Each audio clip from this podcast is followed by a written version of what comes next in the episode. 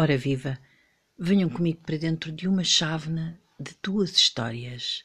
A primeira, para assinalar o dia 8 de março, que é um dia muito político e de luta, que assinala um dia em que as mulheres começaram verdadeiramente a lutar pelos direitos iguais, oportunidades iguais e salários iguais.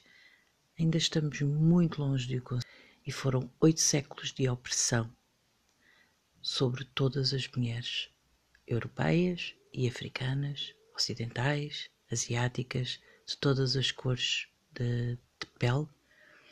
Portanto, todas elas hoje têm um motivo para continuar a lutar. E a segunda data que eu quero hum, falar hoje é o final da pandemia. Faço aqui um resumo para pandemia para totós é como chamarei a este episódio. Há exatamente três anos começámos a fechar as vidas e a ter medo de um vírus desconhecido.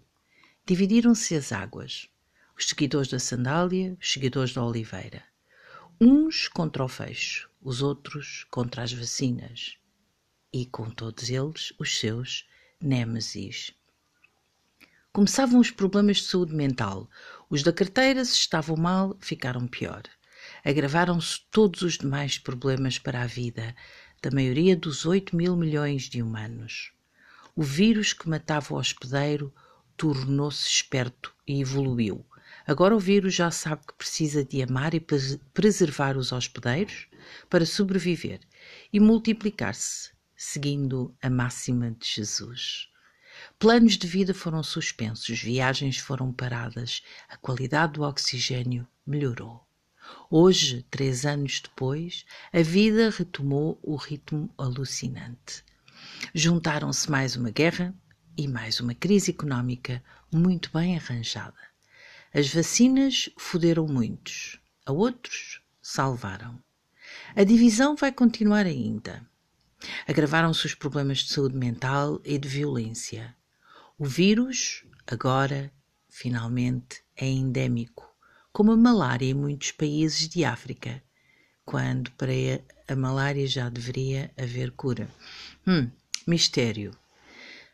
E três anos depois de ter começado, hoje, foi declarada também o fim da pandemia do vírus coronavírus que provocou a doença Covid-19, que matou milhares de seres humanos por todo o mundo global.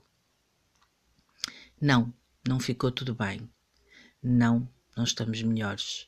Não, não somos melhores. Sim, estamos mais e profundamente divididos. Sim, estamos mais e profundamente pobres, explorados e submissos. Ah, mas eu sofro de, da doença de esperançar. É um vírus novo. Quase uma sexagenária, eu espero de esperançar que chegue um dia um abraço a todos os que atravessaram estes três anos, proibidos de abraçar, durante dois, e que sobreviveram às perdas, aos lutos, aos dramas e ao fim de tantas histórias. Vós sois fantásticos. Eu agora vou beber um rum e celebrar. E depois vou lavar os pratos, mas sem sabão. Até breve.